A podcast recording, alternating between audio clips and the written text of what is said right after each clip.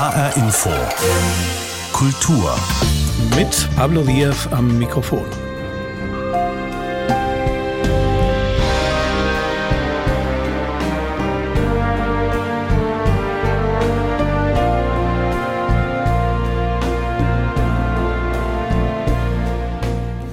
Filmmusik aus dem Film Das Boot von Wolfgang Petersen aus dem Jahr 1981. Der Film katapultierte den Schauspieler Jürgen Prochnow auf die internationale Weltbühne. Er wurde in den USA zum Publikumserfolg und war für sechs Oscars und je einen Golden Globe nominiert. Danach folgte eine steile Karriere für den Regisseur Wolfgang Petersen und für den Schauspieler Jürgen Prochnow in der US-Filmindustrie. Seit einigen Jahren steht Jürgen Prochnow wieder vermehrt in Deutschland vor der Kamera. Jetzt wieder in einem Film, der die Geschichte einer geflüchteten Familie zeigt. Eine Handvoll Wasser ist der erste Spielfilm des noch jungen Frankfurter Regisseurs Jakob Zapf. Deswegen war auch für mich der Film auch so eine interessante äh, Spiegelung von einem Krieg und Flucht früher in Deutschland und Krieg und Flucht heute woanders, beziehungsweise dann eben kommen nach Deutschland, wie sich da die Lebenswege überschneiden. Bisher hat sich Jakob Zapf vor allem einen Namen als Produzent von Kurzfilmen gemacht. Jetzt einen Spielfilm und das gleich mit einem Weltstar wie Jürgen Prochnow, der viele Jahre auch in Hollywood bei großen Filmproduktionen mitgespielt hat. Sonja Faroté stellt uns den jungen Regisseur Jakob Zapf vor. Mama, sie kommen. Gestern Nacht war bei mir einer drin. Hab schon die Polizei angerufen. Halt still. Wir sind in eine Handvoll Wasser, dem Spielfilmdebüt des Frankfurter Regisseurs Jakob Zapf. Die Geschichte? Konrad, ein alter Grieskram, beginnt eine Freundschaft mit einem Flüchtlingsmädchen. Und diese Freundschaft stellt das Leben des Einsiedlers auf den Kopf. Du willst ein Mädchen aus dem Jemen, das du gar nicht kennst, irgendwie nach England schaffen. Für die Hauptrolle in seinem Debüt hat Jakob Zapf Hollywood-Legende Jürgen Prochnow gewonnen. Dem gefiel schlicht das Drehbuch, erzählt Zapf. Und auch am Set war der Weltstar unkompliziert und hilfsbereit. Der ist sehr zielstrebig, weiß genau, was er aus einer Szene rausholen will und kann dann auch wirklich einen ganz eigenen Drive entwickeln, um sowas dann zu spielen. Und oft ist das dann ganz schnell entstanden. An anderen Stellen war das dann gar nicht so. Da haben wir dann auch nochmal gemeinsam gearbeitet. Das war eine sehr, sehr fruchtbare Zusammenarbeit und wie gesagt, ich habe super viel gelernt. Die Grundlagen des Filmhandwerks hat Zapf in Frankfurt gelernt. Hier studierte er Theater, Film und Medienwissenschaften und nebenbei arbeitete er schon als Autor, Regisseur und Cutter. Auf die Idee, in der Filmbranche zu arbeiten, kam er als Zivi beim Besuch einer Filmwerkstatt. Was ich am Film so toll finde, ist dieses Kollaborative, dieses Zusammenarbeiten, dass alle gemeinsam irgendwie an der Verwirklichung eines Ziels arbeiten. Wir haben so eine Branche oder so eine Szene, in der unheimlich viel Kraft und äh, Engagement und Energie drin ist. Und das macht richtig Spaß. Auch wenn es manchmal so ist, dass dass man da nicht so wahnsinnig viel Geld verdient dabei oder dass man doch sehr, sehr viel mehr arbeitet, als man vorher dachte. Seine Filme sollen dazu beitragen, auch mal andere Sichtweisen zu zeigen, sagt er. Ich habe eben gerade das Gefühl, dass man, naja, ähm, durch eine Geschichte halt Sachen auch dazulernen kann oder neue Perspektiven einnehmen kann, die man sonst vielleicht in seinem Alltag so nicht kann. Schon früh hat Zapf deswegen ernste Themen aufgegriffen. Flucht, Rassismus oder Rechtsextremismus, wie in Sein Kampf. In dem preisgekrönten Kurzfilm spielt Charakterdarsteller Günther Lamprecht einen Auschwitz-Überlebenden. Der erzählt vor einer Schulklasse seine Geschichte. Da meinen Namen gesagt und kaum hatte ich den ausgesprochen, da bekam ich ein paar fürchterliche Schläge ins Gesicht. Das war ziemlich schlimm. In der Klasse sitzen auch zwei rechtsextreme Brüder, gegen die der Überlebende sich bald wehren muss. Willst du was sagen? Bitte. Auf ernste Themen festlegen will sich Zapf aber nicht. Also so dieses bittersüße, sage ich mal, ist so mehr so das, in dem ich mich ganz gut wohlfühle. Um unabhängig zu sein, hat er im Jahr 2014 zusammen mit einem Studienkollegen eine eigene Produktionsfirma gegründet. In seiner Wahlheimat Frankfurt. Mit ihr produzierte er Filme wie Max und die wilde Sieben mit Uschi Glas oder die deutsch-englische Tragikomödie Love Sarah. In Planung ist unter anderem eine Thriller-Serie über Pharmalobbyismus in der EU. Jetzt allerdings freut sich Zapf erst einmal darauf, dass eine Handvoll Wasser nach der langen Corona-Pause in die Kinos kommt. Es geht um ein Kind. Jakob Zapf, der junge Frankfurter Regisseur, dessen Film Eine Handvoll Wasser ab nächster Woche im Kino zu sehen sein wird. Einer der Protagonisten des Films ist der Star-Schauspieler Jürgen Prochnow. Er lebt inzwischen wieder in Berlin, hat aber in den vergangenen Jahrzehnten vorwiegend in den USA als Schauspieler gearbeitet. Wer ist dieser Mann, den man getrost als einer der wenigen deutschen Hollywood-Stars bezeichnen kann? Uwe Becker mit einem Porträt. Das Boot, ein deutscher Film. Sechs Oscars, ein Golden Globe und viele weitere internationale Preise holt die deutsche Produktion im Jahr 1981. Für Jürgen Prochnow bedeutet dieser Film den internationalen Durchbruch. Sie sehen uns nicht 1-4-O! Liegen alle in ihren Kojen und pennen! Die Resonanz auf den Film in den USA war die, dass man in der Art und Weise deutsche Soldaten nie dargestellt hatte. Das war etwas völlig Neues, dass wirkliche Human Beings, also Menschen waren, die empfinden, die lieben wollen, die leben wollen, wie die auf der anderen Seite genauso auch. Beide Maschinen, halbe Fahrt zurück. Da gibt's nichts zu entschuldigen. Sie haben in einer kritischen Situation Ihre Gefechtsstation verlassen. Außerdem haben Sie sich meinem Befehl widersetzt. Komm ich vors Kriegsgericht, Herr Kanold. Jürgen Prochnow wurde in Berlin geboren, wächst später in Düsseldorf auf. Während seiner Schulzeit geht er mit einer Laienspielgruppe auf die Bühne. Auf Wunsch seiner Eltern beginnt Prochnow eine Ausbildung zum Bankkaufmann. Nebenbei ist er Statist und Beleuchter am Düsseldorfer Schauspielhaus. Es folgt ein Schauspielstudium und sein erstes Engagement an den städtischen Bühnen Osnabrück. Im Fernsehen landet er dann beim Tatort vor seinem großen Durchbruch im Film. Besonders markant sein durch Akne vernarbtes Gesicht. Das ist ja irgendwo auch ein Markenzeichen, wenn man ein charakterstarkes Gesicht hat oder sowas. Zu mir haben sie mir gesagt, he is handsome. Und ich wusste gar nicht, was das heißt am Anfang. Ne? er sieht gut aus. Ich meine, das bin ich, das ist meine Person, das ist mein Leben, was ich gelebt habe und das zeichnet sich in dem Gesicht ab. Er spielt in Abenteuerfilmen Science Fiction oft die Rolle des Bösewichts, wie den Major Müller in Der englische Patient, einem weiteren gigantischen Kinoerfolg. Für seine Rollen arbeitet Prochnow hart, täglich, auch an seinem Körper. Ich versuche mich fit zu halten ähm, für meine Rollen und für das, was ich gespielt habe, über viele, viele Jahre. Sport gemacht, Ausgleichssport, bin in die Gym gegangen und weiß ich was alles, gejoggt, Tennis gespielt. Das ist so eine Grundlage. Ich habe gewusst, also wenn ich diesen Beruf also noch länger eben ausüben will, dann muss ich dafür fit sein, denn wenn der Körper nicht fit ist, kann der Geist auch nicht so fit sein. Also leidet auch darunter, dass man also in der Konzentration in allem einfach abbaut. Der Schauspieler Jürgen Prochnow im Porträt von Uwe Becker. Jürgen Prochnow war diese Woche in Frankfurt, um den Film des Regisseurs Jakob Zapf, Eine Handvoll Wasser, zu präsentieren. Ich hatte Gelegenheit, ihn zu treffen und wollte zunächst einmal wissen, wie der Filmdreh in Frankfurt und Umgebung war. Schließlich ist Jürgen Prochnow völlig andere Filmsets auf der großen, weiten Welt gewohnt. Kommt einem Frankfurt da nicht etwas provinziell vor? Naja, also das kann man ja nur wirklich nicht sagen. Frankfurt ist ja kein Provinzstädtchen, sondern es ist eine respektable Stadt. Und äh, ich habe jetzt in den letzten Jahren Frankfurt ein bisschen kennengelernt. Vorher kannte ich nur den Flughafen, wenn ich nach Los Angeles geflogen bin oder wieder ankam von Los Angeles. Viele Jahre lang. Aber inzwischen ist es so, meine Frau spielt hier regelmäßig Theater, am äh, Theater am Zoo. Und da habe ich sie besucht des, des Öfteren und habe dadurch auch ein bisschen die Stadt kennengelernt und äh, fühle mich sehr wohl hier. Nach seinem internationalen Durchbruch mit der Hauptrolle des U-Boot-Kommandanten in das Boot arbeitete Jürgen Prochnow seit Anfang der 80er Jahre viel in den USA, oft in Rollen, wo er einen Schurken oder Bösewicht spielt. Seit seiner Rückkehr aus Hollywood 2017 hat er viel in Deutschland gedreht.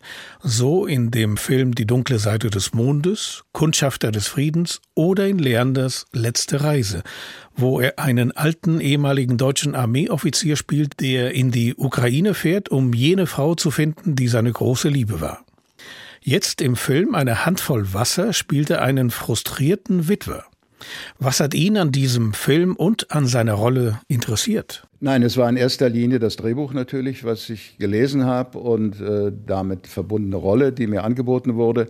Und das war äh, ausschlaggebend und ist immer eigentlich ausschlaggebend für mich, ob ich irgendetwas akzeptiere oder nicht akzeptiere.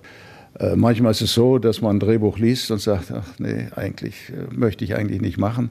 Und dann äh, wird man von irgendwelchen Leuten, dann Produzenten oder Regisseuren oder so, äh, gebeten, sich das doch nochmal zu überdenken. Und, und man wird einem unter Umständen auch eine Menge Geld geboten oder sowas. Und dann denkt man, ach ja, vielleicht wird es ja doch besser. Und dann macht man den Film und dann war es falsch, den Film zu machen. Regisseur des Films ist der junge Frankfurter Jakob Zapf. Eine Handvoll Wasser ist sein Spielfilmdebüt. Zusammen mit seinem Freund und Kollegen Tonio Kellner gehört Jakob Zapf zu den kreativen Köpfen der hessischen Filmszene. Beide haben eine eigene Produktionsfirma gegründet und beide sind Teil der Vereinigung Junge Generation Hessischer Film. Wie fand der Weltstar Jürgen Prochnow, der schon mit Regisseuren wie Rainer Werner Fassbinder, Reinhard Hauf und Volker Schlöndorff gespielt hat, die Zusammenarbeit mit dem jungen Jakob Zapf? Ja, ich habe den kennengelernt und er hatte mir das Drehbuch äh, übergeben und sich vorgestellt und so. Und ich wusste ja, dass das sein Erstlingswerk ist und er hat mich so ein bisschen an meinen Sohn erinnert. Und das hat wahrscheinlich den Ausschlag gegeben, dass ich mich darauf eingelassen habe. Ich wusste ja, dass das ein Low-Budget-Film ist mit ganz wenig Geld und was mich da erwartet und so. Mir war das durchaus bewusst. Und trotzdem ist es dann so, wenn man den Film dreht oder so, dann äh, muss man das erstmal irgendwie verkraften, denn ich war äh, jeden Tag von morgens bis abends dran. Und es waren lange Drehzeiten und insofern hat man nicht die Vergünstigungen, die man jetzt in einem großen Hollywood-Film hat. Ne? Aber was, was viel wichtiger ist, dass man also mit so einem kleinen Budget ganz anders umgehen muss. Man hat also nicht die Möglichkeiten, die und die Einstellungen alle zu drehen, die man sich vorgestellt hat, die und die Szenen äh, so zu gestalten und die Motive dafür zu haben. Und das sind alles äh, sehr, sehr große Schwierigkeiten, äh, mit denen man klarkommen muss eben. Und, aber ich denke, so als junger Regisseur ist es überhaupt mal wichtig, dass man überhaupt mal einen Film machen kann. Und das ist schon ein besonderes besonderes Geschenk ist, wenn man äh, das darf, weil das kostet ja alles immer noch unheimlich viel Geld, auch wenn das ein Low-Budget-Film ist. Ne? Der Starschauspieler spielt nicht alleine die Hauptrolle in dem Film Eine Handvoll Wasser. An seiner Seite ist die noch weitgehend unbekannte Melina Privack zu sehen. Zum Zeitpunkt der Dreharbeiten ist das Mädchen zehn Jahre alt gewesen. Melina Privack ist keine gelernte Schauspielerin, sondern stieß als allerletzte Option zum Filmset dazu. Und Jürgen Prochnow spricht von ihr in den allerhöchsten Tönen. Und da wurde ja vorher lange gecastet auch und es waren verschiedene Mädchen da, mit denen ich auch Probeaufnahmen und, und Probegespräche gemacht habe. Aber sie kam relativ spät, leider ein bisschen zu spät in diese Produktion rein und war natürlich jetzt einer Situation ausgesetzt, also die ist, äh, kann man sich schlimmer eigentlich gar nicht vorstellen. Also ein, ein Mädchen, was noch nie vor einer Kamera gestanden hat und plötzlich äh, etwas spielen soll oder, oder so eine Riesenrolle spielen soll, die zum Teil noch in einer, in einer anderen Sprache gedreht werden sollte, die sie auch nicht beherrschte. Also äh, die hat äh, also ein, ein Berg, Berg, Berg von Arbeit äh, vor sich gehabt. Äh, ich kann das beurteilen, weil ich selbst mal, da war ich äh, immerhin schon gestandener Schauspieler, äh, zum ersten Mal vor einer Kamera gestanden habe und gemerkt habe, dass das also was völlig anderes ist, als Theater zu spielen und ein ganz anderer Beruf ist. Also ich kann nur sagen, Hochachtung davor, sowas zu machen und äh, durchzuhalten. Ja. Rafa Thoma. Sprich Deutsch. Was hast du gesagt? Rafa Tuma. Handwasser, sagt man in Jemen. Hä? Handwasser. Eine Handvoll Wasser, hä? Krieg macht Wasser alles kaputt.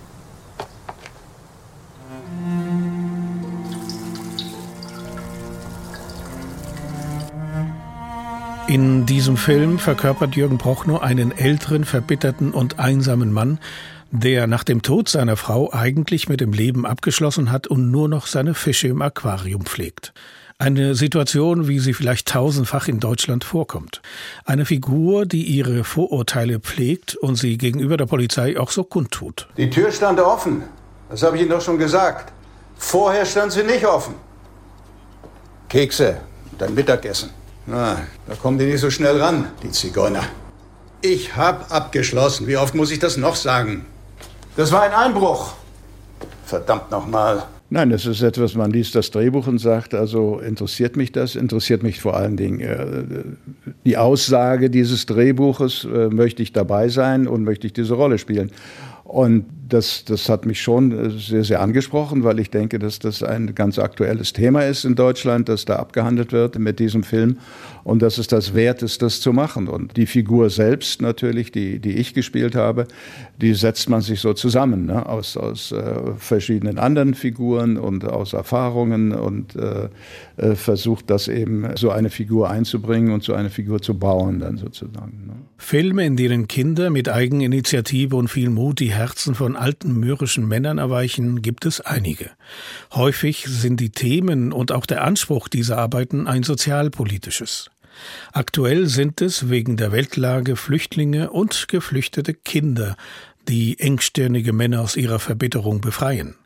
Für Prochnow ist das Thema Flucht und Flüchtlinge aber ein wichtiges Anliegen, zumal er selbst Fluchterfahrung hat. Ich hoffe sehr, und das ist ja eigentlich auch der Sinn, warum ich diesen Film gedreht habe und also auf der einen Seite eben auch meine persönliche Erfahrung, die ich auch in diesen Film in gewissen Szenen eingebracht habe, dass er feststellt, dass er, er war ein bisschen jünger als dieses Mädchen, eine Fluchterfahrung hatte und eben auch Hab und Gut und alles verloren hat und im Krieg äh, äh, auf der Flucht gewesen ist.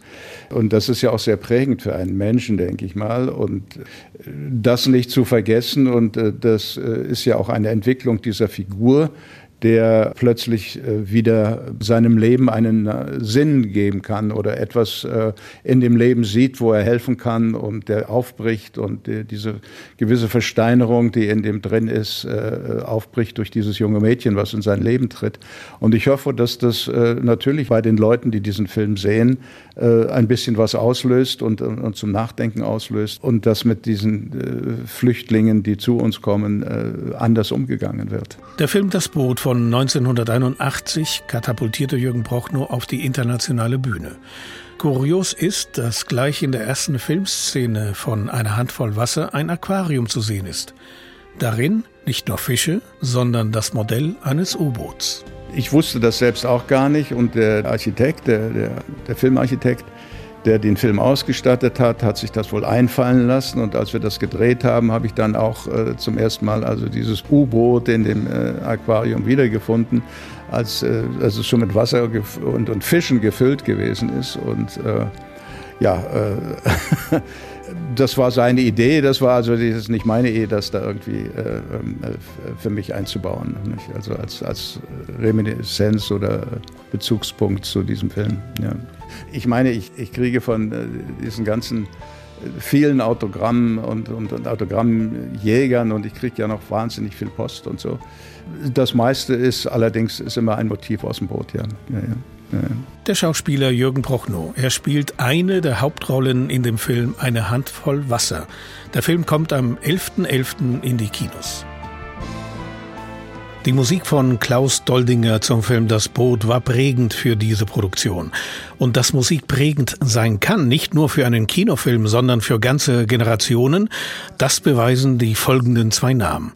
Art Garfunkel und ABBA. Arthur Garfunkel, wie er richtig hieß, markierte zusammen mit seinem Schulfreund Paul Simon den Soundtrack der 60er Jahre. Seine charakteristische Stimme prägte Songs wie Sound of Silence, Bridge over Troubled Water und Mrs. Robinson. 1969 bekamen sie auch zwei Grammys für die Musik zu dem Blockbuster-Film Die Reifeprüfung. Darunter eben das Lied Mrs. Robinson. Auf den Höhepunkt ihres Erfolges folgte jedoch die Trennung. Jetzt ist Art Garfunkel 80 Jahre alt geworden. Ein Porträt von Peter Mücke.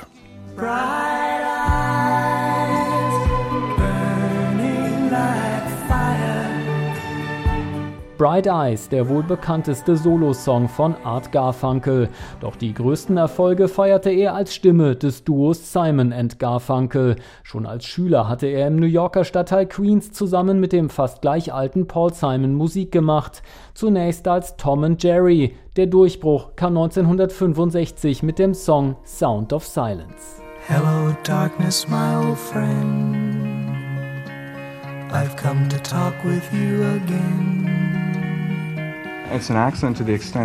Das war eigentlich ein Zufall. Wir waren in England zu dieser Zeit und hatten den Song schon ein Jahr zuvor auf einem Folk-Album dort veröffentlicht. Und dann hören wir von der Plattenfirma, dass sie sich entschieden haben, Sound of Silence als Single in den USA herauszubringen. Mit ein paar mehr Instrumenten und poppiger produziert. Und eines Tages bekommen wir ein Telegramm. Ihr seid in den Charts. And so, you know, they sent a telegram and said, well, there you go. You're on the charts. When my eyes were stabbed by the flash of a neon light that split the night and touched the sound of silence. Wer in den 60ern Drama wollte, hörte die Doors, die Rolling Stones, wer es gern rebellisch hatte und wer Spaß wollte, die Beatles. Die Fans von Simon Garfunkel dagegen, schreibt ein Paul Simon-Biograf, waren Jungs, die sich in einem schwierigen Lebensabschnitt befanden und Mädchen, die trotzdem oder gerade deshalb auf diese Jungs standen.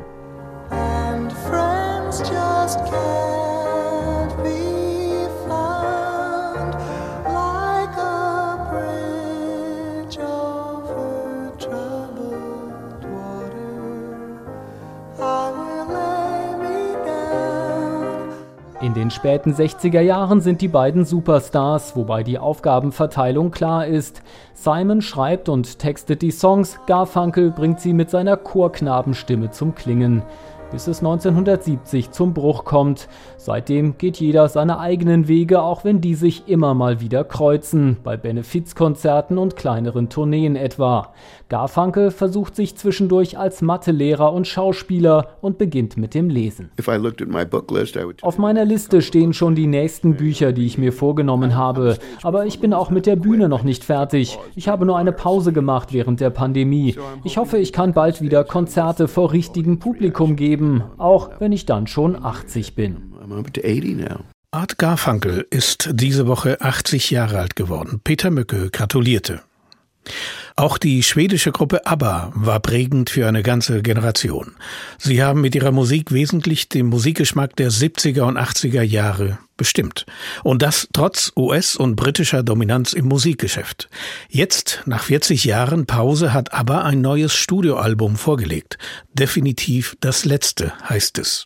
Voyage, so der Titel des neuen Albums, ist mit viel Freude und mit vielen Erwartungen aufgenommen worden.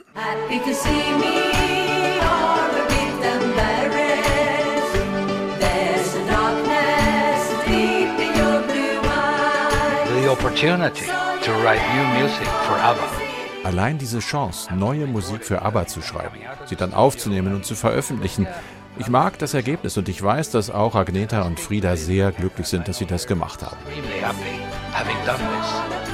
Benny ist richtig happy. Es war eine lange Reise bis zum neuen Album Voyage, aber jetzt sind sie wieder da, nach fast 40-jähriger Pause. Aber steht drauf, aber ist drin. Für die Fans in Schweden gar kein Zweifel. Auch wenn die vier ein bisschen älter sind und reifer und erfahrener. So wie ihre Fans, für die das Album mehr ist als nur zehn lang erwartete tolle Titel, nämlich ein gesungenes Es geht noch. Und zwar richtig gut, sagt Markus aus Stockholm. Ich finde es toll, dass ABBA mit einem neuen Album rauskommt. Fantastisch, dass sowas überhaupt möglich ist nach so langer Zeit. Alle haben sich ja gefragt, ob sie jemals wieder was machen würden. Einfach cool, dass es jetzt soweit ist. Aber ABBA können nicht nur prima Pop, sie können auch PR. Also Werbung in eigener Sache. Erst gab es Gerüchte, dass da neue Songs existierten, dann erste Auszüge und plötzlich die Ankündigung einer geplanten Tour als von Computern geschaffene Avatare, künstliche Abbas, die so aussehen wie die vier vor 40 Jahren. Siri ist 27 und es hört sich fast so an, als wäre sie ein bisschen genervt vom ganzen Aberrummel. Vielleicht ja, weil ihre Eltern seit Monaten die alten Hits singen und danach tanzen.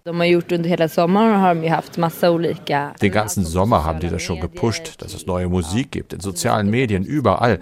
Das hat die Leute ordentlich gehypt. Dark mit 64 eher im klassischen ABBA-Fanalter findet das alles super. Neue Songs, toll. Aber die Alten sind's ja auch und selbst wenn die Band lange pausiert hat, für ihn war die Musik immer da. ABBA lief ja ständig im Radio und dennoch die ganzen Coverbands. Björn Again aus Australien, A-Teens aus Schweden. Ich glaube, ABBA ist ein Teil, nein, ein großer Teil der schwedischen Volksseele geworden. Wir sind heute richtig stolz auf sie. Und das gilt auch im Ausland, bei den Millionen Fans, für die Voyage neben der Musik eben noch einen ganz anderen unwiderstehlichen Reiz hat. Sie fühlen sich mit ihren Stars plötzlich wieder jung, oder sagen wir jünger? Denn vier Jahrzehnte sind ja an niemandem spurlos vorübergegangen. Carsten Schmiester über das neue und vermutlich letzte Album der schwedischen Popgruppe ABBA. Und das war HR Infokultur. Diese Sendung finden Sie auf hrinforadio.de und in der ARD Audiothek. Mein Name ist Pablo Diaz.